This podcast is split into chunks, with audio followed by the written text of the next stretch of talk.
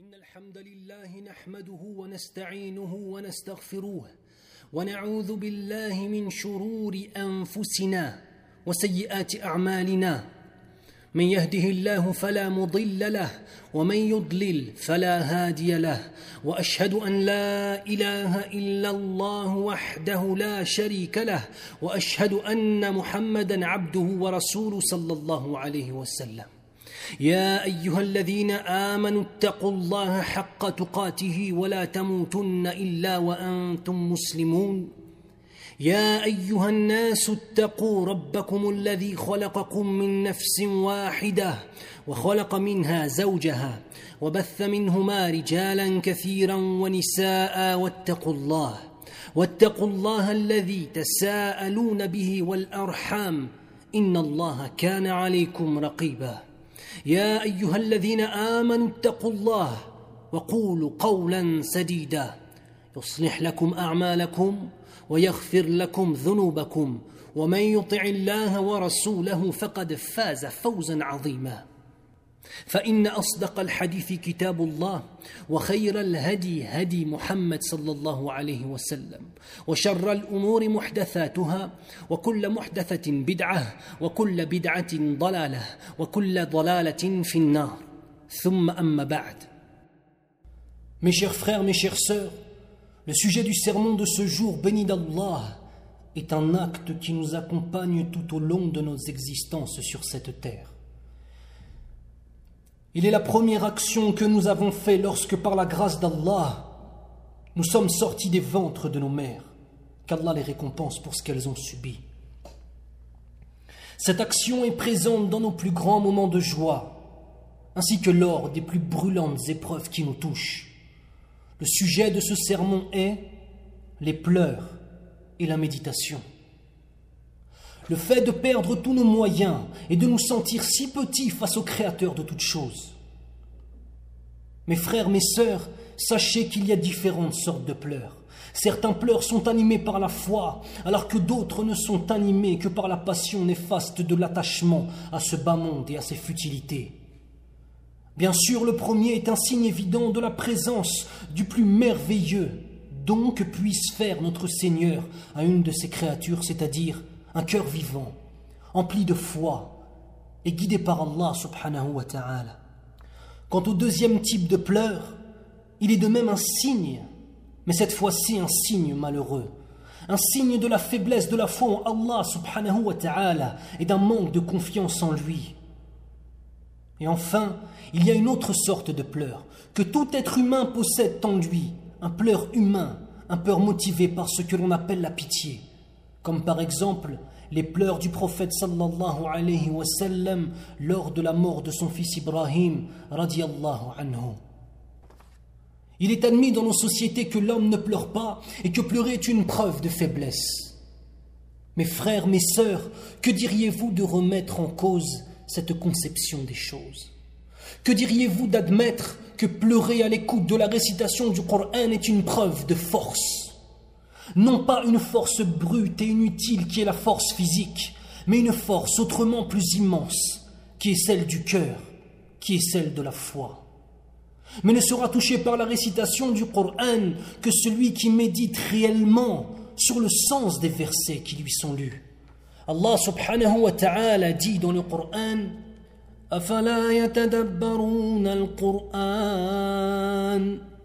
ولو كان من عند غير الله لوجدوا فيه اختلافا كثيرا Ce qui signifie, dans la signification de la traduction du verset, ne médite-t-il donc pas sur le Coran Si ce livre venait d'un autre qu'Allah, ils y trouveraient de nombreuses contradictions. Regardez subhanahu wa ta'ala l'importance de la méditation. La méditation sur le Coran nous amène à la conclusion ultime et la conclusion évidente que le Coran est la parole d'Allah, car il n'y a aucune opposition en son sein. Ainsi, celui qui médite sur le Coran peut non seulement se reposer sur la beauté poétique du Coran, subhanallah, mais aussi et surtout sur les sens et sur la force de ce qui est exprimé dans le Coran. De même, Allah subhanahu wa ta'ala dit dans le Coran أفلا يتدبرون القرآن أم على قلوب أقفالها Ce qui signifie dans la traduction Ne médite-t-il donc pas sur le Coran La raison de cette absence de méditation est que leurs cœurs sont cadenassés. Ainsi celui qui n'a pas un cœur vivant, qui n'a pas un cœur ouvert, mais qui a un cœur cadenassé, cadenassé par ses passions, cadenassé parfois par l'hypocrisie ou cadenassé par le coufre, par la mécréance, celui-ci n'a pas accès à la véritable méditation sur les versets du Coran. Allah subhanahu wa ta'ala dit de même كتاب أنزلناه إليك مبارك ليدبروا آياته وليتذكر أولو الألباب ce qui signifie et c'est un livre béni que nous t'avons révélé pour que ces versets soient bien médités et pour qu'ils servent de rappel aux hommes intelligents subhanallah il y a donc dans la méditation et la véritable compréhension de la parole d'Allah une occasion unique unique de donner vie à son cœur. Et celui qui tend à comprendre la grandeur d'Allah doit absolument réunir trois éléments fondamentaux. Première des choses, avoir un cœur vivant. Deuxième des choses, avoir une écoute attentive aux versets du Coran. Et enfin, troisième des choses, être un véritable observateur et un témoin. Allah subhanahu wa ta'ala dit dans le Coran وكم أهلكنا قبلهم من قرن هم أشد منهم بطشا فنقبوا في البلاد هل من محيص إن في ذلك لذكرى لمن كان له قلب أو ألقى السمع وهو شهيد Ce qui signifie dans la traduction du verset et rappelle combien de générations nous avons exterminées avant eux. Elles étaient d'une violence encore plus redoutable et avait parcouru la terre à la recherche d'un refuge introuvable. Il y a là une leçon pour tout homme doté d'un cœur et d'une écoute attentive qui observe autour de lui. Un cœur, une écoute attentive et observée. Il y a donc face au verset du Coran plusieurs types de personnes. Nous avons par exemple un homme dont le cœur est mort, sec, desséché, Autrement dit, un homme qui n'a plus de cœur, bien évidemment. En aucun cas les versets du Coran seront pour lui un rappel. Nous avons un homme ayant un cœur vivant prêt à l'écoute, mais malheureusement, malheureusement, il n'écoute pas les versets qui lui sont récités. Son corps est présent, mais son cœur et son âme sont absents. Il est occupé par d'autres choses. L'amour d'Allah et la compréhension de sa parole ne sont pas une priorité dans sa vie. Ainsi son cœur a la capacité de s'émouvoir, son cœur n'est pas mort. Sa raison a la capacité de comprendre, mais son amour invétéré pour autre qu'Allah fait de lui un homme pareil à celui qui n'a pas de cœur. Pourquoi? Car le résultat est le même. Le rappel n'entre pas dans son cœur. Et enfin, et pour le dernier groupe dont je vais parler tout de suite, je demande à Allah subhanahu wa ta'ala de faire de nous tous, de faire de nous tous des hommes de ce groupe. Enfin, un homme ayant un cœur vivant, prêt à l'écoute, à qui lui sont récités les versets du Coran et ont pénétré sa poitrine. Il écoute, il médite, il comprend et il témoigne. C'est un musulman soumis à Allah, intelligent dans son écoute il vit en accord avec ce concept de vie si magnifique qu'est l'islam. Allah Azza wa dit dans le Coran إذا تتلى عليهم آيات الرحمن خروا سجدا وبكيا ce qui signifie lorsqu'il leur était récité les versets du miséricordieux, ils tombaient en prosternation et en pleurs. La compréhension et l'écoute t'amènent à comprendre la grandeur de notre Seigneur. Et qu'il y a-t-il de plus normal que de tomber en larmes face au Créateur de toutes choses?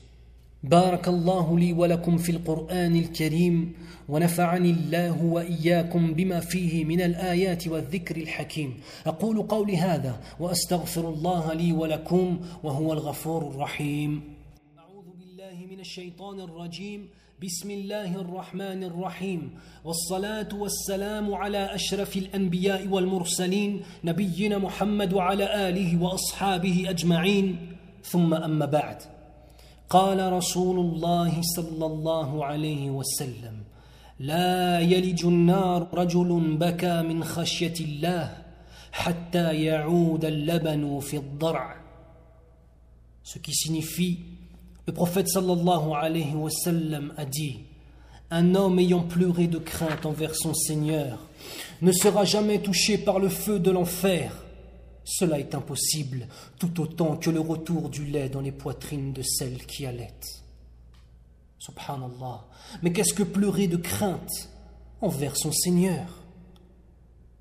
Sachez mes frères, sachez mes sœurs, que les pleurs ont différents degrés. Eux-mêmes en accord avec les degrés de foi de celui qui écoute le Coran. Les degrés des pleurs sont en relation avec les degrés de foi de celui qui écoute la parole d'Allah subhanahu wa ta'ala. Premièrement, les pleurs du musulman lorsqu'il entend les versets sur l'enfer et ses supplices, lorsqu'il pense aux infinies souffrances qui attendent le pécheur, lorsqu'il s'imagine le spectacle effrayant de l'enfer, de la tombe et de ses supplices. Ceci est le premier degré des pleurs. Peut arriver à ce degré celui qui désobéit à Allah et mène une vie oublieuse. Ses pleurs sont comme un coup de couteau dans son cœur, comme un coup de fouet, lacérant son dos, mais ils sont éphémères, ils ne durent pas. Ces pleurs ne sont causés que par la crainte. Ainsi, l'homme pieux et l'homme oublieux accède à ce premier degré qui est la première porte. Le deuxième degré est celui de ceux pleurant à l'évocation du paradis et de ses bienfaits. Cet homme qui pleure à l'évocation du paradis et de ses bienfaits veut satisfaire son Seigneur coûte que coûte. Et plus que de chercher à se préserver de l'enfer, il cherche à atteindre les plus hauts degrés du paradis et ne délaisse pas les bonnes actions dans l'espoir de la récompense ultime du Firdaus et de ses délices. Cet homme a une véritable ambition, non pas l'ambition d'être un jour propriétaire d'une maison ou d'être un jour patron d'une entreprise, mais la véritable ambition, celle d'accéder au plus haut degré du paradis, le Firdaus al-A'la. Les larmes coulent d'envie d'atteindre la récompense de notre Seigneur. Et la crainte, à ce moment-là, a laissé place à l'espoir. Enfin, l'ultime degré des pleurs du croyant porteur de la foi musulmane est le degré de celui tombant en larmes à l'évocation d'Allah, à l'évocation de la perfection d'Allah, à la mention de ses noms, de ses attributs, ses noms et ses attributs sont le plus fort des rappels pour lui. Mais il y a des conditions à cela. La première des conditions est de connaître Allah, connaître la signification des noms d'Allah, connaître et comprendre les attributs d'Allah subhanahu wa ta'ala. Cet homme qui a la connaissance de ce que l'on appelle ilm al-aqidah, la connaissance du dogme, la connaissance de qui est Allah subhanahu wa ta'ala, cet homme, la simple mention du nom d'Allah le fait tomber en larmes, sans même penser au paradis ou penser à l'enfer. Il pleure par pur amour d'Allah subhanahu wa ta'ala. Et il aime Allah parce qu'Allah est le Khaliq, le créateur de toutes choses. Il adore Allah subhanahu wa ta'ala لأن لا إله إلا الله il aime Allah subhanahu wa ta'ala car il est Ar-Rahman Ar-Rahim, Al-Hayy Al-Qayyum. Il cherche la satisfaction d'Allah parce qu'il est Allah, le puissant, le sage, le créateur de toutes choses, l'éternel. La ilaha illallah. يقول الله سبحانه وتعالى أعوذ بالله من الشيطان الرجيم الله لا اله الا هو الحي القيوم لا تأخذه سنة ولا نوم. له ما في السماوات وما في الأرض. من ذا الذي يشفع عنده إلا بإذنه.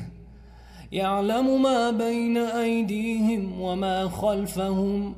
ولا يحيطون بشيء من علمه. إلا بما شاء وسع كرسيه السماوات والأرض ولا يؤوده حفظهما وهو العلي العظيم Allah dit dans le Coran, à travers la signification du verset, Allah, point de divinité digne d'adoration à part lui, le vivant, celui qui subsiste par lui-même, Al-Qayyum. Ni somnolence ni sommeil ne le saisissent. À lui appartient tout ce qui est dans les cieux et sur la terre. Qui peut intercéder auprès de lui sans sa permission? Il connaît leur passé et il connaît leur futur. Et de sa science, il n'embrasse que ce qu'il veut. Son trône, Kursi, déborde des cieux et de la terre dont la garde ne lui coûte aucune peine Et il est le très haut, le très grand.